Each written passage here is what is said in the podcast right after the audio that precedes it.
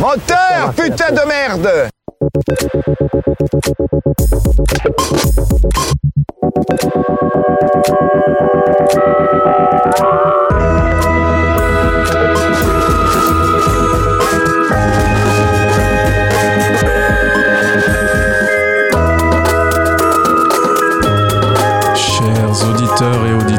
Cause Commune, bonsoir, bienvenue dans votre nouvel épisode de La Lumière dans le fond, votre podcast cinéma bi-hebdomadaire.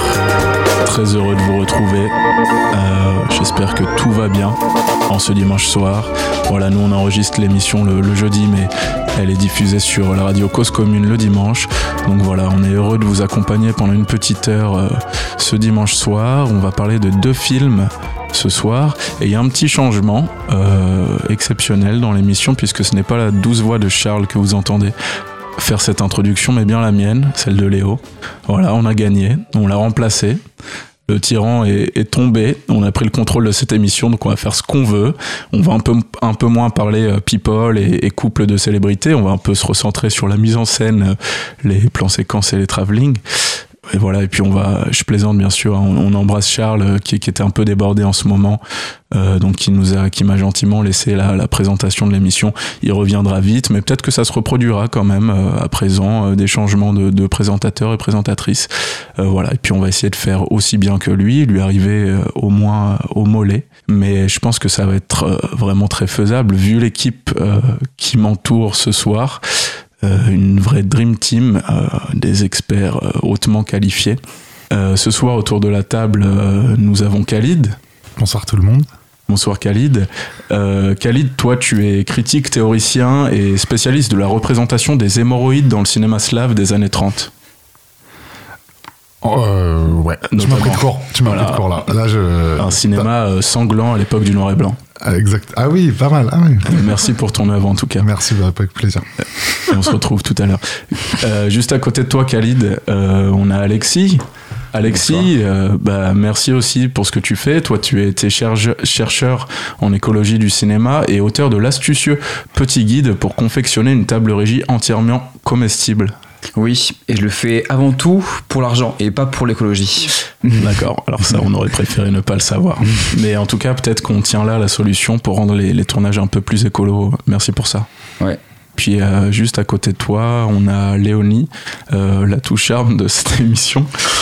Euh, je plaisante bien sûr, un truc à surtout pas dire. Euh, Léonie, toi tu es euh, bonsoir déjà. Bonsoir. Toi tu es critique, euh, autrice. Euh, tu sors actuellement un nouveau livre intitulé Un plan séquence où tu mènes une enquête de Paris à Istanbul et dans lequel tu finis par recenser tous les acteurs et actrices françaises qui ont recours au savoir-faire turc pour euh, leur greffe capillaire. Oui, oui, vrai, mais c'est long à dire en général, ouais, mais tu, tu l'as bien fait. C'est très long à dire, mais un plan séquence, c'est bien ça le. T'as des noms Un plan de- séquence, d'acteurs? Euh, bah, pff, on a notamment un humoriste hein, qui a fait Franck son. Dubosc. Franck Dub- Ah oui, d'accord, tu balances. Je crois que Jean-Pierre Daroussin est en train de, de partir en Turquie. Il a pris ses billets là. Ah, actuellement, il est, il est dans l'avion, c'est ça. Avec Gérard Jugnot. Voilà. En tout cas, on a Laurent Baffy en chef de file hein, de toute cette. euh, Ah ouais, très, Mais qui ouais. assume et Très belle qui- greffe, euh, Laurent. Ça, qui- ça, a qui- bien, ça, a bien, ça a bien greffé. Qui a Ouais. fait le prologue du, du, du livre, Ah bah oui, oui. Ah d'accord. Super. Eh oui. Préfacé par, euh, préfacé par, Par Franck. Lolo. par, par Baffy. Petit euh, Jean-Pierre Mocky. Et puis on va enchaîner et on va tout de suite commencer sur notre premier film. Ah non, mais tu me présentes même plus. Comme Ah ça, mais oh, je suis désolé. Alors là, Oh, c'est moi. Eh ben voilà. c'est terrible. Eh ben voilà. C'est pas grave. On n'aurait grave. jamais dû remplacer Charles. c'est terrible. Et non, bien sûr, je te présente Baptiste. Baptiste, euh, ben voilà, toi, t'es l'inénarrable réalisateur de cette émission. Et puis, t'as une double casquette puisque t'es aussi réalisateur, présentateur et unique chroniqueur du podcast Moi, Moi et Remoi, un podcast où tu parles entre autres de toi. Exactement, exactement. Voilà. Qui est évidemment diffusé à 5h30 du matin. Tous les Bah jours. Logique. Logique. Si vous voulez entendre parler de Baptiste, euh, allumez Cause Commune à 5h30 du matin. Sur l'application Cause Commune. Exactement. On le redira jamais assez. moteur Ils sont en arrière, cours Voilà toi? Je vais dormir chez Rémi ce soir. Tu reviens chez nous un jour Peut-être. Ouvrez les fenêtres. les garçons. T'es prêt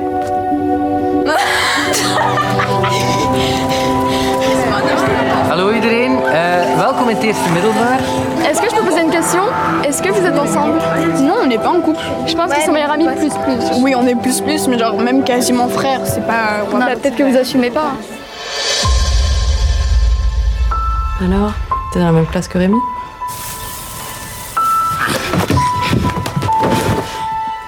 Gut so, Mensch, gut so, das ist gut, sehr gut. Gut bist. Ah, noch ist. Vas-y, on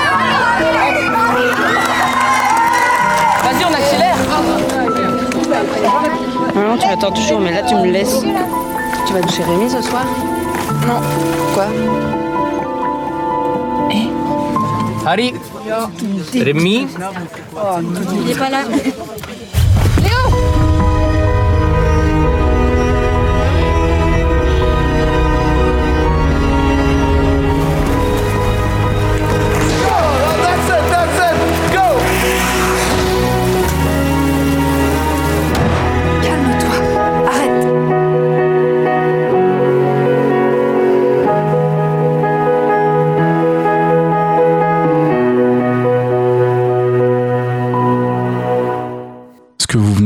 c'est donc la, la bande-annonce euh, de Klaus euh, de Lucas Dont. La prochaine fois, on se mettra la, la, bande-annonce après le synopsis. Euh, T'avais une consigne à respecter, Baptiste. Non, je, plaisante, euh, bien sûr, c'était super comme ça. On est rentré dans l'univers du film. Euh, donc, euh, Close, euh, c'est le second long métrage du réalisateur belge Lucas Dont, 31 ans, euh, film présenté en sélection officielle au dernier festival de Cannes et qui en est reparti avec un grand prix partagé avec euh, le film de Claire Denis, Stars at Noon. Euh, nous, nous étions euh, tous et toutes euh, présents au festival de Cannes, mais je crois que personne l'a- l'avait vu là-bas, ce film. Non, on était au Petit Majestic à ce moment-là. voilà. On va croire qu'on y était tout le temps, hein, attention. Charles l'avait vu, je crois. Ah bon, Charles l'avait Je crois qu'il l'avait Bon, bah, vu. On l'embrasse toujours, décidément. Du coup. Euh, voilà, pour rappel, Lucas Dont, son premier film avait également été présenté au Festival de Cannes dans la sélection euh, Un certain regard et avait, y avait obtenu la, la caméra d'or. Euh, le film avait aussi, entre autres, obtenu la Queer Palm, Mhm. euh, puisqu'il racontait le parcours de, de Lara, une jeune fille de 15 ans qui rêve de devenir danseuse étoile alors qu'elle est née garçon. Est-ce que quelqu'un l'avait vu euh, autour de la table, Girl? Ouais. Ouais. Ouais, ouais, moi aussi. Il avait aussi obtenu le prix d'interprétation pour, euh, pour l'actrice, pour, dans un certain regard. Et il était aussi allé au Golden Globes avec. Ah oui, Victor euh, Polster, je crois, Ouais. il Ouais, s'appelle. ouais. Meilleure Mhm. interprétation, ouais, tout à fait. C'est un film qui vous avait touché? Ouais, le film avait énormément plu à l'époque. Je crois que c'était un très beau film qui parlait d'un sujet un peu compliqué, mais qui le traitait euh, assez, assez, ouais, assez simplement, mais en même temps euh, qui arrivait à en parler, notamment des relations familiales et paternelles, qui étaient assez beaux et qui en faisaient pas trop non plus, qui étaient pas trop, pas trop dans la suresthétisation, sans trop en dire, et en même temps ça en disait beaucoup, et c'était pas très mélo non plus. Et ça Mhm. m'avait beaucoup plu, euh, c'était très réussi, je trouve. Mhm. Khalid Mm, Non, mais sur les deux films, moi, ce que j'avais bien aimé, c'est les questions qu'il pose sur euh, l'identité en tant qu'enfant. C'est ça. Dans, dans Girl, elle est- il me semble que le, le, le personnage est plus, plus âgé quand même Ouais. que, dans, que dans Close. Ouais. Mais c'est tous ces sujets où, que nous, on aurait pu juger en étant. En vivant avec ces gens-là, en fait, Bien sûr. avec, euh, avec ces personnes. Donc, moi, j'avais bien aimé Girl, j'ai j'ai quand même. euh, et j'ai aussi bien aimé Close. Mais on en parlera plus Ça tard. marche. Bah oui, on va, on va se recentrer du coup sur Close. Euh, donc dans Close, euh, Lucas Dont, le réalisateur, continue d'explorer le thème de l'identité en conflit avec le regard des autres, donc ce qui était déjà présent dans Girl, dont on parlait à l'instant. Euh, il s'intéresse notamment euh, à la question de la masculinité euh, et plus particulièrement au moment où celle-ci surgit dans l'espace euh, entre l'enfance et l'adolescence. Donc euh, le synopsis de Close le voici. Close, c'est l'histoire de Léo et Rémi, deux garçons de 13 ans qui partagent une amitié très forte et dont la relation est soudainement remuée par la perspective de l'adolescence. Un drame survient, Léo se rapproche alors de Sophie, la mère de Rémi, pour essayer de comprendre. Euh, donc euh, Lucas Dont décide une, nouvelle fois de travailler avec des acteurs euh, amateurs pour les deux rôles principaux. Eden Dambrin et Léo et Gustave Deval jouent Rémi dans le film. pour les rôles de leur mère, il se tourne vers des actrices confirmées. Il fait appel à, Léa- à Emily Dequesne pour jouer la mère de Rémi et Léa Drucker pour jouer la mère de Léo. Un petit avertissement pour nos auditeurs et nos auditrices. Il y a un événement dramatique qui, qui se produit dans le film Majeur. Qu'on va pas dévoiler ici. majeur et alors c'est ce que je voulais je voulais enchaîner sur ça et en fait cet événement il est il est, est caché en fait dans tout dans toute la communication qu'il y a autour du film Mhm. euh, que ça vienne euh, de la boîte de distribution euh, ou même en fait dans les médias qui parlent du film mais nous on a voilà on a quand même euh, pas mal de minutes à passer sur ce film Toi, t'as envie de spoiler en fait. Donc, T'es en train de dire j'ai envie j'ai envie ce va- soir Non, de nous autoriser à, à dévoiler cet événement, mais pour qu'on puisse vraiment parler du film et un peu rentrer dans quel est votre avis par rapport à ça, Et, euh, c'est- moi, Léonie moi, je pense que ce qu'il y a, c'est qu'on risque vite de tourner autour du pot si on le fait pas. Mais bon, en même temps. Bah, euh, on- je pense qu'on on peut dire qu'il y a effectivement, il va se passer durant le film un événement assez dramatique, un événement qui va être à faire euh, entre ces deux jeunes qui ont une amitié très fusionnelle. Il va y avoir un, un événement assez funeste qui va se passer, mais je pense qu'on n'est pas non, non- non plus obligé de, de le dire et de. Mm. de- Ben- de- On verra, moi, je, Mm. pardon Alexis, je te coupe, on- on- on- je propose de commencer à parler du film, et si à un moment ça doit venir, ça viendra, si ça vous va. Ok Khalid, qu'est-ce que t'en penses? Non, ben moi je suis d'accord, sachant que hum, pour le film, euh, Lucas Dont s'est vachement inspiré de témoignages et d'histoires de, de mères qui avaient vécu euh, Ouais. ce genre de traumatisme, on va dire. Il me semble que même lui l'a vécu. Il me semble de- dans sa jeunesse, il y a un des événements assez Plus proches. ouais. Mais comme tu as dit, je pense qu'on commence et si ça doit venir et que nous on est bloqué parce que ça nous bloque, ça, ça viendra. Ça marche, on fait comme ça.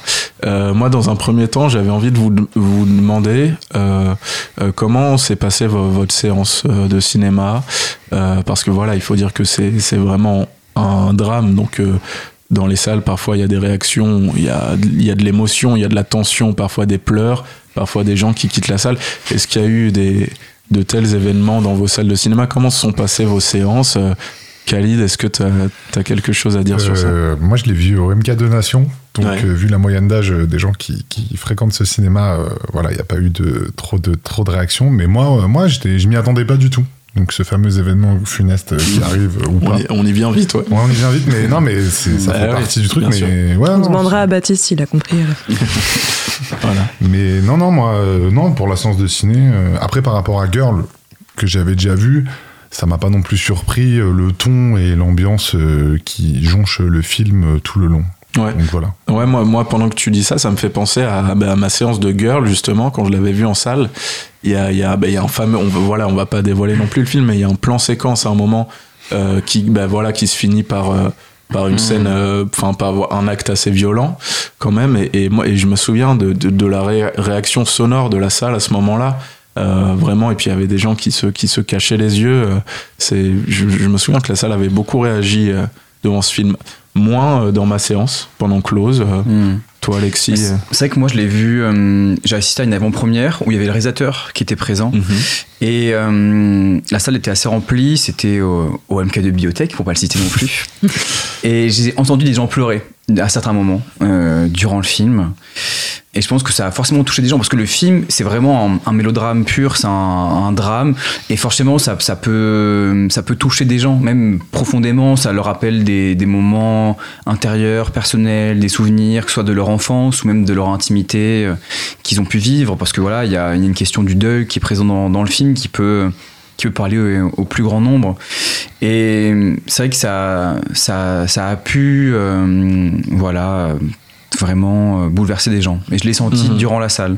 C'est vrai que moi, ça m'a pas. Disons que euh, la première partie du film, tout ce qui est la relation entre les deux acteurs, enfin même les deux personnages plutôt, mais je trouve que les deux acteurs sont très beaux, sont très sublimes. Franchement, il a fait un, un Ouais. très bon choix. Je crois que c'est un casting sauvage et qu'il les- voilà, qu'il a repéré un, repéré un dans, dans le train notamment. Ouais.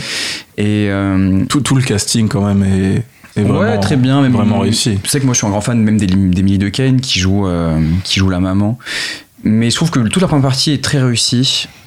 Mais je trouve que, je sais pas, la deuxième partie qui euh, s'enfonce trop dans, dans le mélo, dans le- une sorte de lyrisme euh, poétique, euh, m'a moins attiré. Et je trouve que pour le sujet qu'il a voulu aborder, qui est quand même assez compliqué, Euh, je sais pas, il, il en a fait quelque chose qui correspond pas avec son film. Et je trouve que même l'esthétique qu'il aborde, qui est trop belle presque, qui, qui je sais pas, il y a des travelling dans les champs de fleurs, des trucs, voilà. qui- il, se prend pour Terrence Malick et ça marche pas tellement. Et vraiment, des fois, j'ai l'impression d'avoir vu une euh, pub Kinder où les, les, les Allez, gosses parti. ils Allez, ont- parti ils ont- dans l'excès. Pub- ben. non mais c'est vraiment une pub Kinder où les gosses ils ont bouffé une boîte de l'exomil quoi où vraiment ils sont méga tristes euh, et voilà ils sont pas du tout heureux et vraiment ça m'a fait cet effet là et je sais pas j'y j'y croyais plus plus trop mais voilà Ok, merci. Bon, on reviendra sur ça. Moi, je suis pas loin de penser euh, comme toi, pas sur la pub Kinder et le l'exomil, mais sur la, ouais, la, la seconde partie du film. Est-ce qu'on perd euh, en gagnant autre chose? Léonie, tu voulais ajouter quelque chose? Mais non, mais euh, en fait, euh, j'ai l'impression que souvent, en fait, euh, on parle de, de ce film en partie parce qu'en fait, euh, vraiment, moi, j'ai la sensation qu'il y a deux films en un, quoi. Et il y a euh, Mhm. cette première partie, donc qui est vraiment qui a euh, du qui fait sens à- enfin avec le titre du film. D'ailleurs, je crois que c'est souvent un truc. Enfin, en, en l'occurrence, moi, j'ai pas vu Girl, mais j'ai l'impression qu'il utilise un mot, un seul, et il essaye de, de- de- de travailler autour, et c'est presque un exercice. euh, il se, il se, il se met des, des murs autour de ce mot-là, et il va essayer d'exploiter au maximum ce truc. Et en fait, je- moi, là où, où le, le film, j'ai la sensation qu'il peut décevoir sur sa seconde partie, c'est parce que justement, il s'éloigne de ce mot-là. Et en fait, la première partie, elle est vraiment, vraiment axée sur la relation entre les deux personnages, Ouais. euh, sur euh, la relation qui se délite euh, à l'arrivée euh, au collège, et sur tout ce que ça peut engendrer de regards et de rapports sociaux avec les autres, représentations sociales aussi. Et, et en fait, je pense que c'est aussi là où... Bon, c'est euh, effectivement euh, un gros secret, euh, ce- ce- cet événement, mais en fait, moi, je je trouve ça dingue de de pas assumer que le film est pas tellement sur la relation qui se délite, mais plus sur la ouais. culpabilité, sur le déni. Effectivement, tu l'as dit, sur le deuil. Et en fait, je pense que c'est là aussi qu'il déçoit un peu, quoi, parce qu'en fait, il va, il va complètement au bout de son premier sujet. Moi, je trouve que vraiment, euh, il y a des scènes extrêmement, extrêmement belles et euh, hyper subtiles.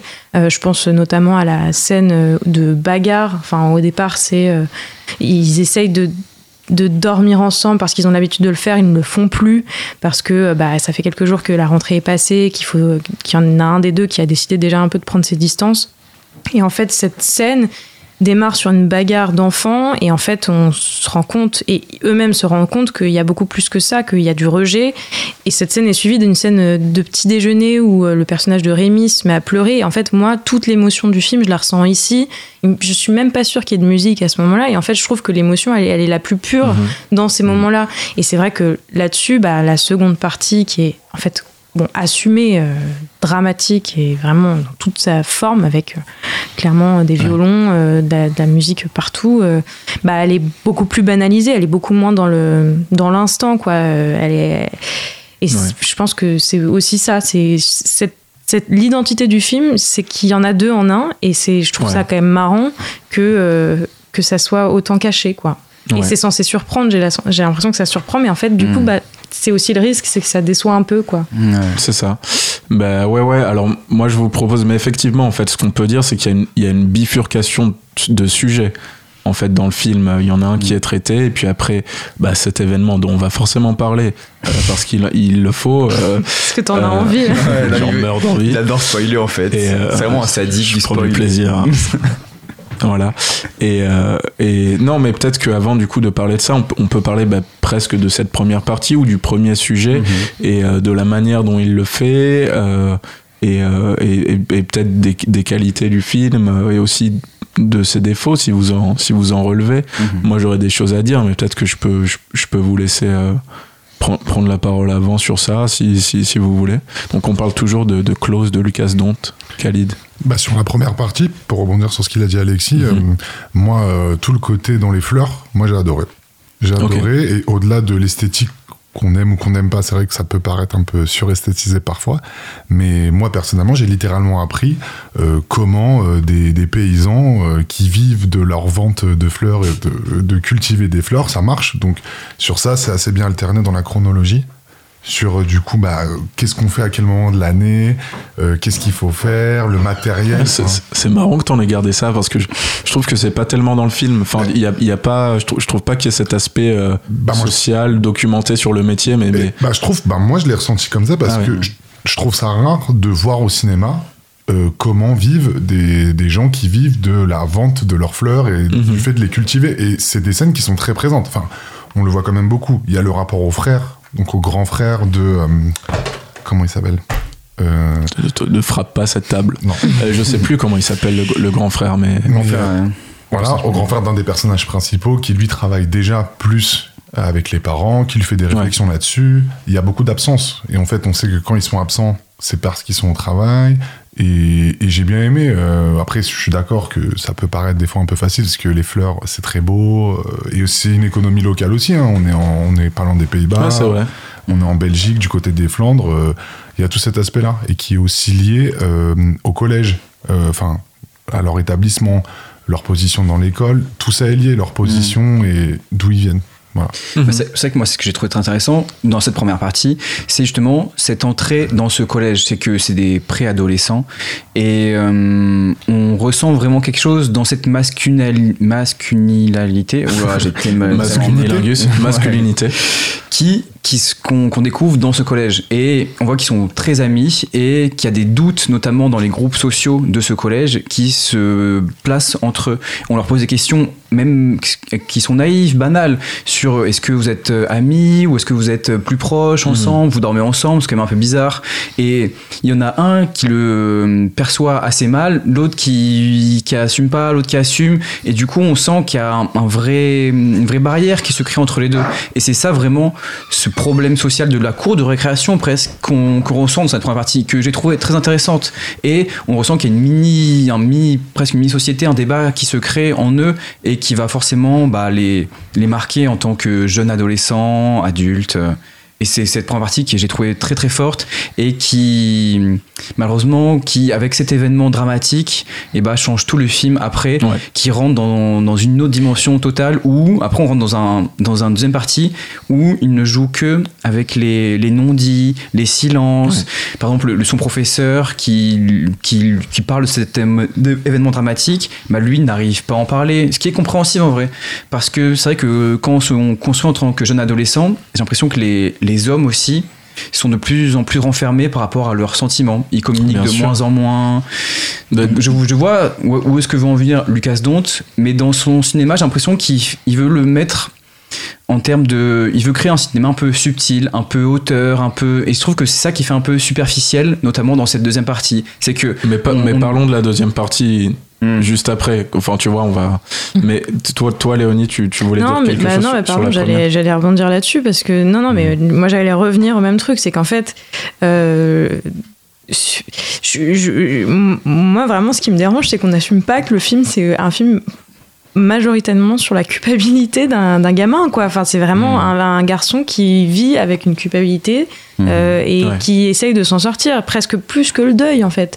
Euh, c'est presque plus le déni euh, de cet événement, le- la culpabilité et, et toutes ces séquences-là, elles sont fortes parce que c'est quand même ça, mais en même temps, c'est vrai que je trouve que c'est pas complètement assumé, quoi, qu'on n'est pas complètement euh, euh, sur. En fait, on est entre deux sujets et c'est et en fait il y a un truc très fragmenté, quoi. Bah, allons-y, on va, on va, on va y aller, non? Khalid, tu veux dire quelque chose avant? Juste, oui, sur la première Vas-y. partie de ce ce qu'on avait bien aimé, puisque vu que je- Oui, sur pardon, certaines pardon. choses, je vous trouve un peu dubi- dubitatif, dubitatif. mais euh, moi, j'ai- par exemple, les scènes euh, qui se passent euh, au collège, je les ai trouvées vachement vraies. Je suis d'accord C'est pas évident au cinéma, on se rend compte souvent dans les films qu'on voit, les dialogues dans des collèges, dans des salles de classe entre les élèves pour que ça paraisse un peu vrai. C'est dur. Et C'est moi, une des choses les plus dures hein, et je au l'ai- cinéma. et j'ai trouvé ça super bien fait. Enfin, vraiment, les dialogues entre les collégiens, même les questions anodines qu'on entend d'ailleurs dans la bande-annonce. euh, mais vous êtes ensemble, mais pourquoi? Après, on lui dit, mais parce Ouais. que vous êtes un peu proches. Et eux ne se rendent absolument pas compte de ça. Donc, je sais pas si à ce moment-là, eux-mêmes se posent la question. Mm. Et juste pour ça, sur la culpabilité, elle démarre pas pour moi que à la première partie. Parce que dès- euh, à la deuxième partie, dès la première partie, t'as l'impression que Mm. il se sent coupable de rejeter. Déjà, de le rejeter. petit peu. Il, il se sent déjà coupable de le rejeter. Mais en même temps, il, il le fait, quoi. Il y va parce que ce qui a de l'importance, et c'est normal à cet âge-là, c'est euh, rentrer dans le groupe et être accepté. par le groupe et dans cette cour de récréation. Est-ce qu'il aime bien le hockey sur glace? On ne le sait pas. En vrai. Moi, je pense qu'il aime Ouais. pas. Enfin, Ouais, c'est vrai. On peut, on peut émettre des doutes. En tout cas, il est pas très bon. Il passe la majeure, Ouais. majeure partie de ses entraînements sur la glace, quoi. Qui aime le hockey sur glace, vraiment Enfin, Les Canadiens, les Finlandais. les Finlandais. Non, mais moi, moi, je suis d'accord pour pour, pour euh, voilà fermer la boucle sur cette première partie. Euh, moi, de toute façon, c'est celle qui m'a le plus plu dans le film. En tout cas, c'est ce sujet-là euh, qui m'intéressait. C'est pour ça que j'y allais. C'est voilà, c'est vraiment donc cette amitié en fait qui est qui est naturelle, innocente, voilà, sur laquelle on se pose pas du tout de questions dans l'enfance, parce qu'en fait, dans l'enfance, on a des relations qui mélangent l'amour, l'amitié, la fraternité, des choses comme ça. Et tout à coup, en fait, il y a âge qui arrive, et, notamment un, lieu qui est la cour de récréation. Et en fait, ça y est, à partir de là, les enfants commencent à, avoir le besoin de, mettre des, mots sur les choses, sur les relations, et de mettre les gens sur des cases. Et c'est aussi comme ça qu'ils qui, qu'ils arrivent à évoluer eux-mêmes. Et euh, donc ils sont confrontés à ça, ces deux personnages-là. Et moi je suis d'accord avec toi, ouais, je, trouve ça, je trouve ça très juste, euh, les scènes dans, le collège, euh, les collégiens. et vraiment je trouve qu'une des réussites du film, c'est quand même le, le point de vue qu'il qu'il embrasse et qui est celui de, de ce jeune garçon. Et, et souvent on parle de film à hauteur d'enfant, et là je trouve que c'est une des réussites du film. Il, il arrive à se placer à leur hauteur et dans leur point de vue et euh, que ça soit dans leur amitié où il y a des moments très tendres, très doux, et, euh, et après euh, dans, dans aussi la confrontation au regard des autres dans cette cour de récréation. Si, si je devais faire euh, moi un petit reproche au film, c'est je trouve que c'est un film très direct, très honnête, mais, mais du coup, il voilà, il y a il n'y a pas tellement de, de, de, de subtilité dans l'utilisation de ces symboles. Euh, le film, on l'entendait dans la bande-annonce, il commence par, euh, par un jeu entre les deux garçons. Ils, jouent à un jeu de guerre, ils jouent à la guerre. Il y a des soldats imaginaires qui vont les attaquer. Et euh, tout à coup, ils s'échappent de ça, ils courent au milieu des champs de fleurs. Et plusieurs fois, il y a une opposition comme ça de, symboles euh, où on pourrait voir la guerre ici comme euh, la violence, la masculinité et les fleurs comme la sensibilité, la poésie. Il y a des oppositions assez voilà directes. Mais je trouve que en même temps, c'est aussi une des qualités du film, c'est qu'il n'y a pas de détour. Il traite ce sujet-là de manière frontale. Mais on va en venir du coup au second sujet qui, qui émerge de ce drame qui survient. Alors, euh, est-ce que j'y vais Oui, faut après J'y vais, après je, vous- on- je vous écoute sur ça. Mm. Donc on parle toujours de, de Close, de Lucas Dont. Et donc euh, Et voilà. on lâche un gros spoil. Et hein, on lâche un gros spoil, Faut attention. couper la radio là tout de Éteignez, suite. éteignez vos transistors hein, si vous voulez pas entendre ça. Attention. Et euh, alors voilà. euh, on y est. non, un jour, euh, donc il y a une sortie scolaire et euh, dans le bus on fait l'appel et donc Léo a un peu, s'est un peu écarté de, son ami Rémi parce que voilà, à, la vue des autres, euh, leur relation était trop forte et lui il a préféré être accepté par le groupe et le groupe de garçons. Il a même changé de style vestimentaire. Enfin voilà, il a changé du tout au tout et donc il, il va plus à l'école avec son pote Rémi et là dans, dans le bus on fait l'appel et Rémi n'est pas là. Ils vont à la plage et puis en fait ils rentrent beaucoup plus tôt et quand ils rentrent au collège il y a tous les parents. On leur dit qu'il y a un drame qui est survenu et euh, bah Léo comprend. Vas-y Khalid. Bah, pas vraiment. Enfin, on leur dit pas qu'il y a un drame. On- le, le professeur leur dit juste, euh, Ouais. voilà, vos parents sont là, euh, vous, vous allez rejoindre vos parents, on se rejoint tous dans le préau. C'est la mère de Léo qui finit par lui dire ça parce qu'il il veut pas descendre du bus. Quand il a- est tout seul. Ouais, quand il est tout seul, bien sûr. Mm. Et, euh, et en fait, bah, ce qui s'est passé, c'est que bah, Léo court tout de suite à, à la maison de son ami Rémi. Et il voit là, je trouve que par contre, ça, c'est une image très forte, moi, qui m'a marqué dans le film. Il voit la porte de la salle de bain, il voit le verrou qui a été euh, bah, enfoncé, qui a été cassé. Et plus tôt dans le film, on voyait Émilie Dequesne, la mère de Rémi, qui lui disait de pas s'enfermer dans la salle de bain. Mais là, il s'est enfermé et en fait, on comprend que voilà, il a mis fin à ses jours. euh, le jeune Rémi. Donc c'est ça le drame qui survient dans le film. Et à partir de là, effectivement, on change de sujet et comme Léonie le disait, euh, on va parler de la culpabilité de Léo bah, qui a rejeté Rémi et qui se sent coupable.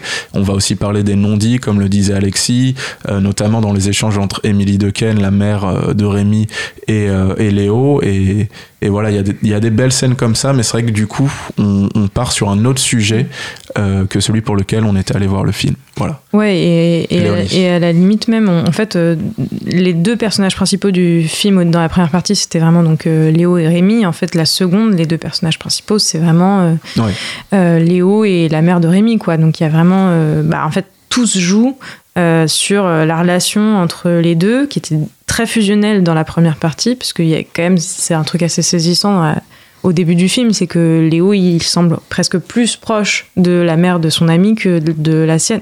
Ouais. Et, euh, et là, en fait, bah, il y a eu cette rupture et euh, toute cette seconde partie, c'est à la fois donc cette culpabilité que le personnage bah, se traîne et refoule, et, et en même temps comment comment faire en sorte que le lien existe encore euh, ou renaisse euh, avec euh, bah, cette mère un peu de sub- substitution quoi.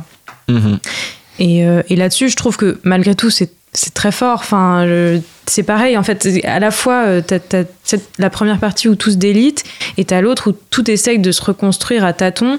Et, et- et c'est vrai que en termes d'écriture, bon, c'est, quand même assez fin. C'est vrai que tout autour de ça, il y a des motifs qui peuvent être très littéraux. Et, euh, et- mais euh, en tout cas, c'est vrai que l'écriture des, des- cette espèce de bascule entre les personnages principaux euh, fonctionne quand même super bien, quoi.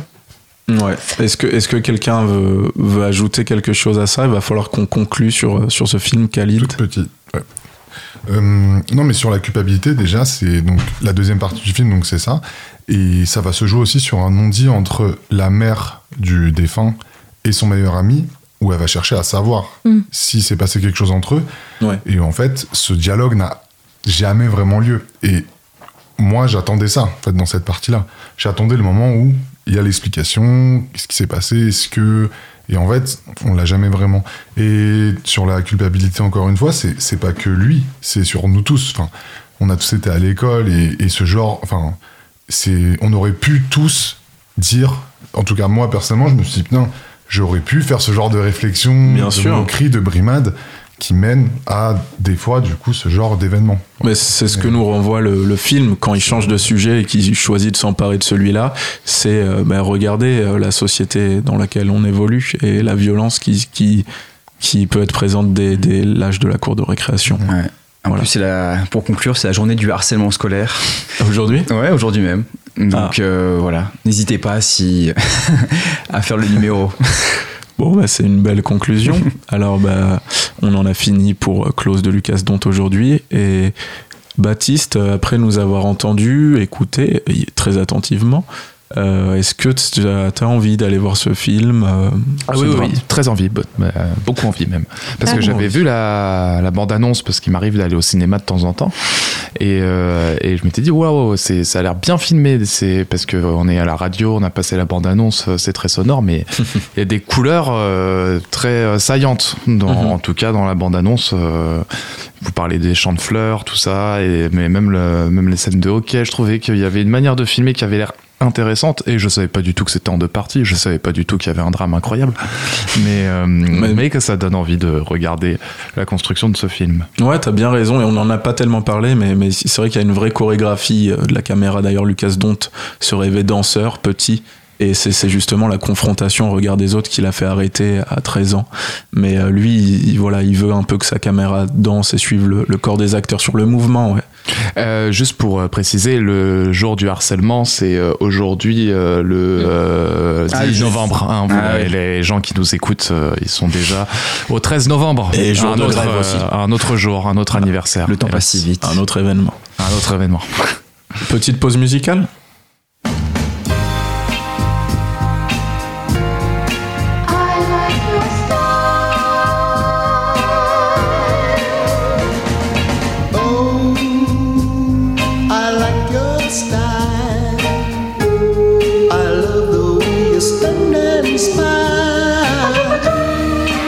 You're much too much.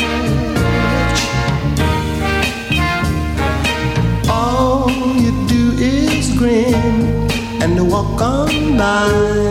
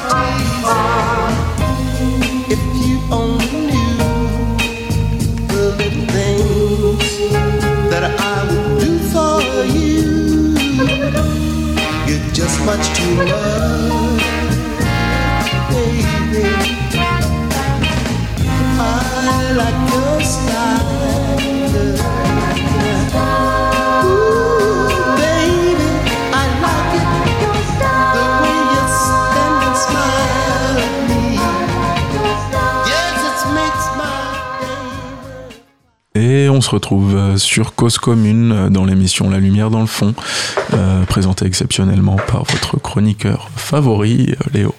Non, je m'avance un peu. Donc on a parlé de Close de Lucas Don dans la première partie et dans cette seconde partie de l'émission, on va parler de Pacifiction, Tourment sur les îles d'Albert Serra.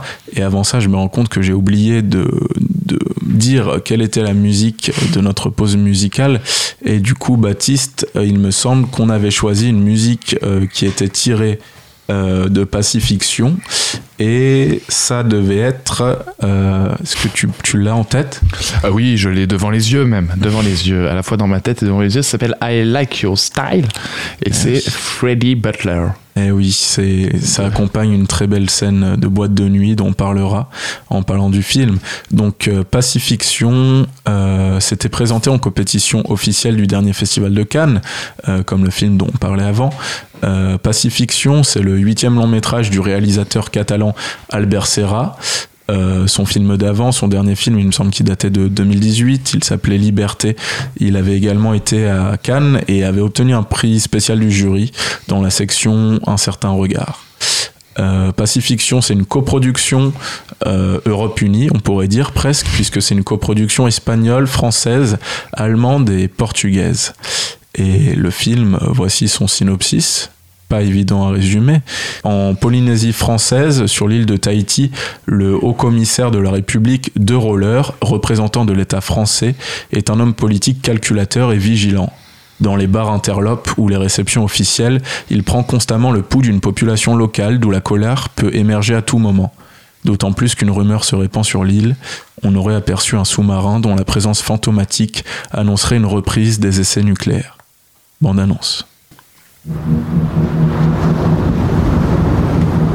êtes conscient que pour le moment, ce ne sont que des rumeurs. Moi, je n'ai pas la moindre information euh, concrète. Je n'ai aucune certitude. Regardez comme elle est belle, notre île. regarde ça. Oh, mon Dieu. Il y a le haut commissaire qui est là, ouais. Ça fait des sensations, ça me change. On va pas revenir en 95 et puis on se prend euh, des essais nucléaires chez nous. Je parle avec un représentant de l'État. Moi, je suis pas dans les magouilles. hein. Moi, j'essaye de, de m'occuper du peuple le mieux possible. J'ai vu beaucoup de marins dans l'île, là, et j'ai pas tellement confiance en ma hiérarchie. Moi, j'ai j'ai le sentiment qu'on essaie de me mettre à l'écart. Et il paraît euh, fou, quoi. Il paraît fou. Fou comment euh, Nerveux Vous savez, Chana, j'ai d'autres moyens pour ça. La politique, c'est comme une discothèque. C'est une soirée avec le diable. Ils pensent être les maîtres, mais ils contrôlent rien. Même moi, je contrôle rien. Des intérêts hostiles à notre pays euh, commencent à être un petit peu trop présents. Vous a menacé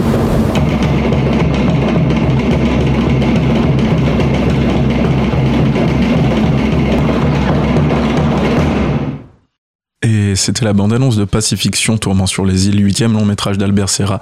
Vous êtes toujours sur Cause Commune, euh, dans la lumière dans le fond. Ça a l'air incroyable. Hein. Euh, La bande-annonce donne envie. Hein. Ça a l'air Rien qu'à- incroyable. rien qu'avec le son, ça marche. Et donc la voix que vous entendez principalement dans la bande-annonce, c'est celle de Benoît Magimel, euh, donc voilà, qui est vraiment au cœur du film, qui, le porte, qui est de presque tous les plans. Euh, voilà, moi je voulais commencer peut-être sur le, les acteurs, la direction d'acteurs.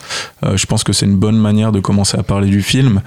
Donc euh, Albert Serra, il, a- il a une manière euh, un peu particulière de travailler avec ses acteurs euh, dans ses films et puis euh, surtout dans celui-là.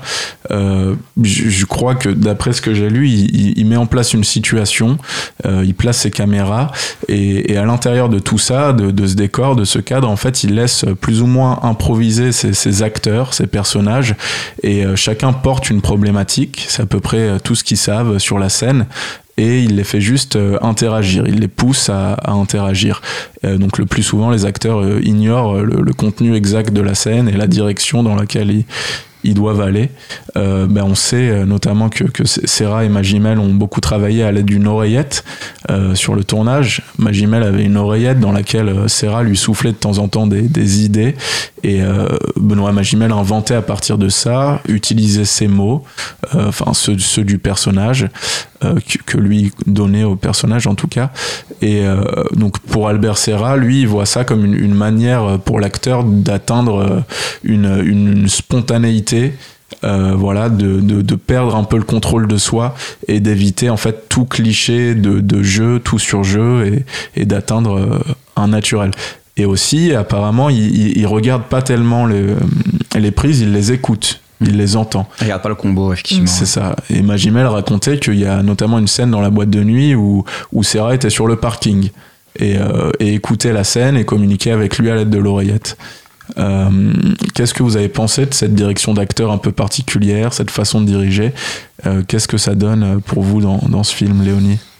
Euh, bah non, bah c'est vrai qu'il y a, y a une euh, le- les dialogues et la manière dont ils sont récités, parce qu'en fait, c'est ce qui, est assez paradoxal, c'est justement la manière de travailler et en même temps ce que ça renvoie, parce qu'à la fois c'est on a la sensation par moment de regarder des échanges presque documentaires parce qu'il y a un réel très très très fort, et en même temps le paraître euh, du personnage principal. euh, en fait, son éloquence, l'éloquence qu'il est obligé de- d'avoir, en fait, euh, cette posture, fait que c'est très, c'est très littéraire presque, en fait, la manière dont il parle. Donc, il y a une espèce de d'ambivalence entre euh, le réel, des, justement, des personnages, enfin, des, des- des comédiens qui n'en sont pas à l'origine, et euh, celui d'un, à l'inverse, d'un comédien qui est censé sonner juste et en même temps qui est toujours un peu en train de sonner un peu à côté parce que justement il est en représentation, il est dans un langage euh, de diplomatie, de magouilleur, enfin plein de choses qui fait qu'il est lui-même en train de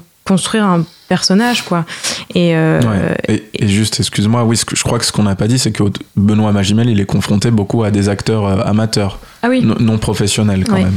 C'est bon, c'est pas pas tous, mais c'est quand même une des mécaniques du film. Et en même temps, ce qui marche, c'est que c'est un personnage acteur. C'est Mhm. quelqu'un qui joue constamment avec ces gens, qui les séduit. Ouais, ouais, il est en, repré- il est en représentation euh, constante, quoi. Mm. Mais euh, et ça donne un, ton euh, très particulier au film, quoi. Et euh, finalement, qu'on ait lu ou pas ces choses-là, c'est, je pense qu'on le ressent assez bien, en fait. cette espèce de, contraste, quoi, entre le, vrai réel de, en fait, qui n'existe pratiquement que chez les personnages secondaires, parce qu'en fait, tout est mis en place pour que ça soit de la, vraiment un pur produit de, enfin, un pur objet de mise en scène, quoi. Et en fait, je trouve ça assez fort que ça se ressente dans le phrasé. Ouais, sacrée performance quand même de, de Magimel, non, Alexis? Ah ouais, bah pour moi, Magimel est, enfin c'est une de ses meilleures performances, presque un, phénix du cinéma français. Magimel, il y a, il y a cinq ans, il faisait des, des polars franchouillards euh, que personne ne voyait, qui finissaient sur des en VOD euh, direct. Et, et puis là, c'est une. Déjà pour, pour moi, le personnage d'un film, c'est toujours une sorte de mélange entre ce qu'a pensé le réalisateur en écrivant euh, son scénario, son histoire, et un documentaire presque sur l'acteur lui-même. Et l'interprétation de l'acteur aussi de ce rôle-là. C'est ça. Et je trouve que là, on a atteint un summum presque que de ça. De, on est toujours une- entre une, une bord de la fiction une bord du réel.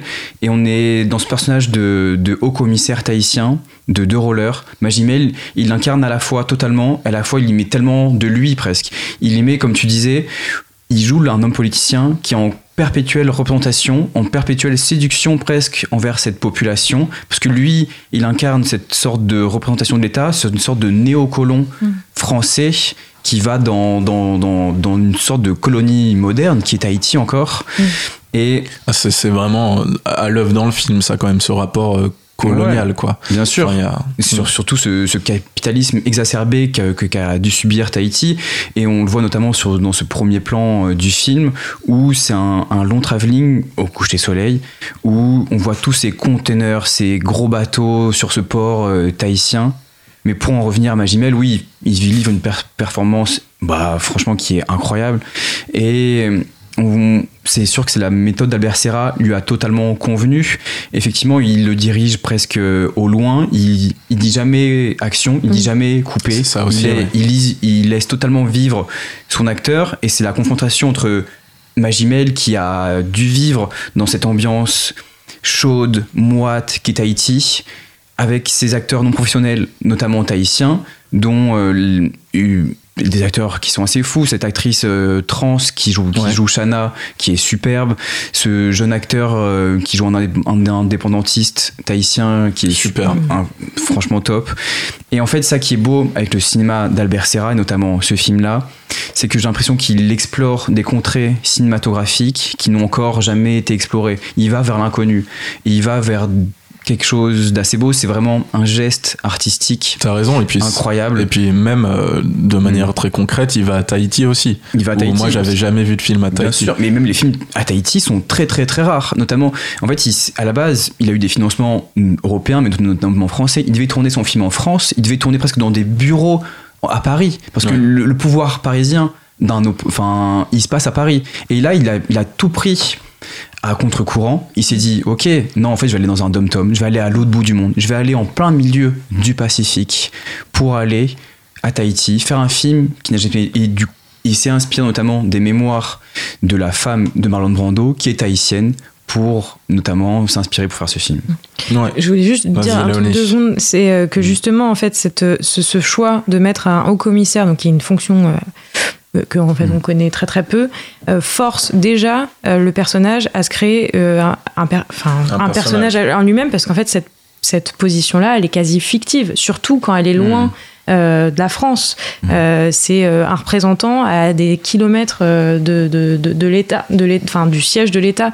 Donc en fait, forcément, il est déjà en train d'être obligé de se créer euh, cette posture-là pour incarner ce truc-là, tout ce que ça représente là-bas et tout ce qui est en fait aussi pas mal rejeté euh, par, euh, par les locaux. Quoi. bien sûr. Et, et- je pense que ça a été un plaisir euh, pour Magimel d'avoir un rôle comme ça parce que lui, il, parle de ce personnage-là. Il dit qu'en fait, sur cette petite île, il, il, a, il a tous les pouvoirs. Il utilise même le mot Dieu quand il parle de son personnage parce que c'est un empereur. Il est, il- en fait, il est très loin du, du, de, de, de la, de la France. Quoi. Il, a, il incarne une figure et en fait, le haut commissaire, il fait, il fait ce qu'il veut avec le pouvoir qu'il incarne. Il peut régler des bagarres de poules euh, entre voisins et il peut aussi euh, voilà, sonder la température de l'île, euh, empêcher des manifestations, les gérer. Ça, vraiment, en fait, sa place est très, euh, est très mouvante comme ça.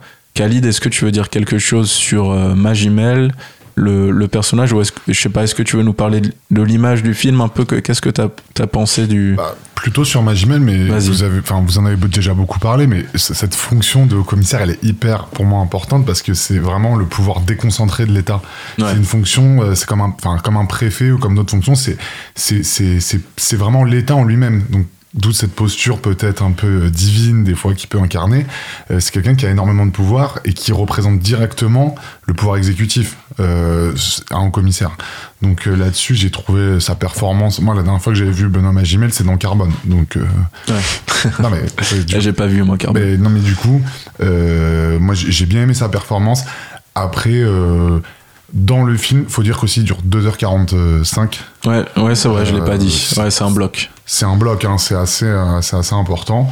Et euh, non, mais voilà, sur ça. Bah, bah, justement sur ça, moi je, vou- je voulais vous demander aussi, euh, je lisais qu'à Cannes il y avait beaucoup de gens qui sortaient de la salle de cinéma parce que voilà quand même c'est un film dans lequel euh, le réalisateur étire le temps, euh, joue quand même avec la durée des plans et en fait il y a quand même une évolution dans le film qui est beaucoup plus bavard au début qu'à la fin. Il y a quand même un moment où il y a, on perd les dialogues. En fait, on a une, en fait, c'est aussi un film sur la paranoïa parce que du coup, le personnage de Magimel a, a, a peur de cette menace nucléaire à laquelle il croit pas tellement au début. Et au fur et à mesure, on est avec lui et ça parle de moins en moins et on suit un peu sa folie. Et les, les séquences sont presque de plus en plus longues. Ouais, c'est de plus en plus muet le film finalement, je suis d'accord avec Ouais, toi. ouais. Mais aussi, c'est quelqu'un, aussi, il y, y a cette menace nucléaire bien sûr qui est présente ils, en parlent. euh, Les derniers essais nucléaires français ont eu lieu à Tahiti pendant des dizaines d'années. Et je crois que les derniers, dans le film, ils disent, c'est en 95. Ouais, je crois que c'est 96, mais 95, il y a eu des grosses émeutes euh, contre. euh, bah, Chirac avait annoncé la reprise des, des essais nucléaires à Tahiti. Mais c'est- c'est c'est c'est l'un des gros Alex. sujets du film, mais c'est aussi, je pense que ce personnage de deux rollers, c'est aussi sur. euh, il pense, comme vous dites, il se prend presque pour un demi-dieu, mais finalement, il pense qu'il perd le pouvoir. C'est ça aussi son truc. C'est Mm. que petit à petit, il sent que ses, ses supérieurs le lâchent et qu'il est plus, il est plus présent. C'est le seul à pouvoir. euh, accéder à, accéder à ce- cette forme d'autorité sur cette île, mais que plus personne, il est à l'abandon en fait. C'est, il est sur un territoire insulaire euh, et Tahiti, pour ça, c'est ça représente totalement une forme d'in- d'insularité parce que c'est une île mais perdue. Il y a c'est un- c'est quelques îlots Au milieu d'autres îles aussi. Au milieu d'autres îles. Et mais ouais, il y a cette forme de paranoïa qui s'installe et qui est qui est assez folle petit à petit de- de- dans le film. Mais enfin, on voit que Magimel aussi est un peu perdu dans le film et qui met beaucoup de lui. Et c'est que hum, j'écoutais Albert Serra et il disait que il avait écrit un scénario pour avoir des financements. Il a écrit un gros scénario et assez vite, même sur- au milieu du, enfin, au début du tournage, il a vu que Magimel, il a pas lu le scénario. Il a, il a lu vite fait. Et que pas beaucoup de monde l'a lu et, et il a dit mais tant mieux parce qu'en fait le scénario on va l'abandonner totalement. Et j'ai de sa méthode de, de tournage et ça qui est assez assez fou c'est que il a Benoît Magimel qui de presque comme tu dis presque tous les plans. Il est dans, il est dans toutes les scènes. Mais après il avait une dizaine de personnages aux, alentours, des amateurs, aussi quelques professionnels. hein. On, voit qu'il y a Sergi Lopez, mais qui est en, en arrière-plan. On, le voit même pas, alors que c'est un grand acteur, Sergi Lopez. Il Et- joue le, le, le patron de la, de, la, de la boîte de, la boîte de nuit. Et en fait, le matin même, en fonction de l'énergie, du mouvement, de, de, de l'envie, il prenait Ok, aujourd'hui ça va être toi, toi, Non, toi. pas toi. l'accent, Alexis. Pas l'accent. Et ju- juste petit à petit, et notamment le personnage de, de Shana, à la base c'était juste un personnage secondaire, tertiaire, enfin c'était presque un- un- une figurante. Petit, le, le film s'est tourné en 24 jours, c'est très très court pour un long métrage, surtout de 2h45. Et au bout du 15e jour, je dis Ah ouais, en fait il y a quelque chose, elle a quelque chose, cette euh, jeune Mhm. femme. Et du coup, elle l'a pris, elle a fait en- enchaîner les chaînes, et avec Benoît Gimel, ça matchait. Et petit à petit, effectivement, co- comme tu disais, dans sa méthode, il y avait, il y avait une ligne directrice dans. Et petit à petit, ils ont suivi, mais il n'y avait pas forcément de, il n'y avait pas un dialoguiste dans le film. Ouais, ouais, c'est un film qui a, qui, a, qui a été en mouvement, qui est en mouvement constant. Ouais, hein. bien sûr. C'est un film qui s'invente au fur et à mesure. Et ça aussi, qui est beau dans ce film. C'est ça. Et je voulais vous donner quelques données, moi, sur le montage. Je trouvais ça intéressant et ça va vous permettre de, de rebondir après. Euh, Il y a 540 heures de rush, Mhm. euh, en moyenne 180 par caméra. Et la plupart du temps, il tournait à trois caméras, euh, Albert Serra. À la fin de chaque journée de tournage, il- la retranscription complète des dialogues euh, partait, était envoyée à Paris. Et à la fin du tournage, ils ont eu un PDF de 1276 pages. Et ils se sont servis de ce PDF pour euh, construire à peu près le montage pour euh, tenir un cap. Et Serra, il a d'abord travaillé seul, il a tout regardé, les images des trois caméras sur un seul écran, divisé en trois, 8 ou 9 heures par jour pendant 4 mois. Il a fait fait beaucoup de chiffres. hein. aucune Je- pause, il y a énormément de chiffres. non mais c'est vous dire... En fait, pendant 4 mois, il était enfermé dans son salle de montage avec deux assistants pour garder tous les rushs. C'est ça. Et, Mm. et- et après, il a, il a envoyé, il- en fait, il, il a demandé aux deux monteurs de garder que ce qu'il aimait. Et tant pis pour la narration. Ce qui compte, c'est ce qu'il aime. Et si la narration arrive, en fait, c'est par hasard qu'elle finit à apparaître. Mais elle arrive quand même, le film. Qu'est-ce que Mhm. vous, vous pensez? Qu'est-ce que vous comprenez de la narration? Euh, Enfin, moi, finalement, je la trouve assez simple. enfin, clairement, c'est- assez épuré. hein. C'est vraiment l'histoire d'un d'un haut commissaire qui euh, entend euh, parler d'une rumeur dont, dont il n'est pas au fait et qui devient parano parce que justement, il n'a pas été mis au courant en fait là-dessus. Je trouve ça assez assez simple, quoi. C'est pour ça que finalement, on suit pas si difficilement que ça. Ce qui, ce qui se joue, c'est plutôt les, les rapports de force entre eux, quoi. Mais mais voilà, non, enfin, je, Ouais. j'ai pas eu de mal à suivre le film. C'est, simplement le film. Après, il vit par sa forme. Euh, c'est, c'est ça. Moi, ce que j'aime beaucoup, euh, en l'occurrence, c'est euh, que c'est un film qui se passe pratiquement toujours au crépuscule, euh, voire la nuit, évi- évidemment, mais même, même le jour, je le trouve toujours crépusculaire. C'est, Ouais. vraiment, il y a le truc. euh, Ouais, bien sûr, c'est un film crépusculaire. hein. du, du paradis Mm. perdu aussi tout ça dans un contexte de enfin là où justement euh, le, français va en vacances à Tahiti pour être au soleil et en fait là le soleil il est toujours un peu euh, en train de tomber quoi et, euh, Mm. Et ça, je trouve ça assez beau. Mais parmi, euh, parmi les centaines de, de très très belles idées du, du film et de la mise en Mhm. scène, quoi. Puis ça participe aussi à renforcer cette parano, ce- le fait qu'en fait, on, voilà, dans un buisson, dans, dans, dans la pénombre, euh, peut toujours, peut toujours y avoir quelqu'un qui le suit. C'est- Ouais. C'est presque un film où on sent qu'il y a presque une fin du monde qui approche, parce qu'en tout cas, il y a une, cette, cette forme de paranoïa d'une fin qui approche. Et c'est ça que j'ai senti dans cette forme de, voilà, de, de coucher de soleil perpétuel, euh, de, ouais, de crépuscule. Ouais, et, et, par, et par rapport au buisson et, euh, et, à ce- je, reviens sur, les, sur le truc des, des différentes euh, caméras. euh, En fait, le film, il, il a, il a plein de points de vue. Euh, on est complètement avec le personnage principal. En même temps, on n'est jamais entièrement avec lui. C'est-à-dire qu'on va jamais, par exemple, le voir dormir. On va jamais le voir dans une chambre d'hôtel. Il n'y a pas de fin, en fait, à son trajet. On est tout le temps en train de l'avoir dans l'action. Et d'ailleurs, il le dit, le personnage le dit, c'est un, c'est un homme d'action. Il ne veut pas que les choses s'enlisent. Et donc, en fait, on le voit très rarement, par exemple, s'asseoir. Enfin, il, il est toujours debout. Et, euh, et par rapport à ces différents points de vue, c'est, c'est- c'est- c'est- cette idée qu'il y a plein de regards, c'est là aussi où je trouve le, le film très fort. C'est quand il passe euh, presque sur du film d'espionnage, quoi. Et, et avec ces, ces personnages où on comprend pas tellement les enjeux ni les dessins. Et enfin, qui se mettent à le suivre et à apparaître et qui ont une, qui ont une, espèce de figure presque hollywoodienne. Et d'ailleurs aussi, je, je, finis là-dessus, euh, je trouve qu'en fait, il traite le, son personnage principal, surtout sur la dernière partie du film, comme un comme une espèce de James Bond un peu nul quoi enfin il, ouais. il le filme avec même la lumière qui est autour de lui dans des- il devient très- il devient à la fois magistral et un peu ridicule dans son costume ça. blanc quoi Ce qui, est, ce qui est fascinant aussi dans ce personnage, et ça a, été, ça a dû être un plaisir de jeu pour Magimel, c'est les, les failles, les fêlures aussi, les défauts de ce personnage qui, qui nous apparaissent parce que nous, en spectateur, on est tout le temps avec lui, en fait, on sait ce qu'il pense. Il y a, on a autant d'informations que lui et donc on voit son jeu on voit que, que quand il fait un discours pour euh, honorer euh, Ouais. une écrivaine en fait Mm. il, il parle de lui Moi, je trouvais très drôle ce discours. Ouais. Moi, je trouvais qu'il il le surjouait presque. Il disait oui, il faisait trop de compliments, trop de, de voilà, de, je sais pas, j'ai pas le terme, mais de- il, il lui envoyait trop de fleurs pour rien. On voyait que c'était une- un, un faux discours de représentation de, de quelqu'un qui y croit pas totalement. Et moi, c'est que de- si on peut parler un peu de notre présence de salle, apparemment c'est le, cette émission. J'avais une, une- une femme à côté de moi qui était mais morte de rire. Ah Vraiment, ouais. durant le discours, elle était mais morte de rire. Donc, on- Et ce qui est marrant dans cette scène c'est qu'il ne peut, il ne peut pas s'empêcher de parler de lui-même quoi Ouais, mais c'est ça, exactement. il, il revient tout le temps à lui On va, on va rebaptiser cette émission euh, Votre expérience de salle, peut-être. Mais on va demander à Baptiste euh, ce qu'il ce qu'il pense de ce qu'on a dit sur euh, ce film et est-ce que ça lui donne envie Est-ce que ça te donne envie d'aller à la dérive euh, dans, dans ces îles, dans la Polynésie française? Bon, à 2h45, c'est long quand Ouais, même. hein. c'est- sacrément dense. long. Non, mais ça- après, ça a l'air intéressant parce que la, la, la paranoïa du colon, c'est un vrai thème, un vrai sujet. Mhm. Euh, je sais pas si c'est traité au cinéma, mais euh, historiquement ou en littérature, euh, vraiment, les- bon, tu m'étonnes en même temps, les gars, ils, ils arrivent. euh, de quoi faire. Ah, ils ils arrivent, ils s'exproprient, euh, c'est des tortionnaires. euh, Il y avait, de- il y avait de quoi Mhm. être parano, quoi. Et donc le mettre en scène là dans dans un film contemporain euh, sur un sujet en plus euh, qui fait écho euh, aux essais nucléaires français, non, ça a l'air assez intéressant. Ouais, ça voilà, concentre pas mal de, de- concentre pas mal de sujets quand même Ah ouais. en un Et puis pour le coup, c'est un, objet. c'est un film que, que t'as jamais vu ailleurs. quoi. C'est un film inédit qui explore des, des territoires euh, comme la Tahiti, même des territoires euh, assez fous en termes de- d'expérience de, cinéma.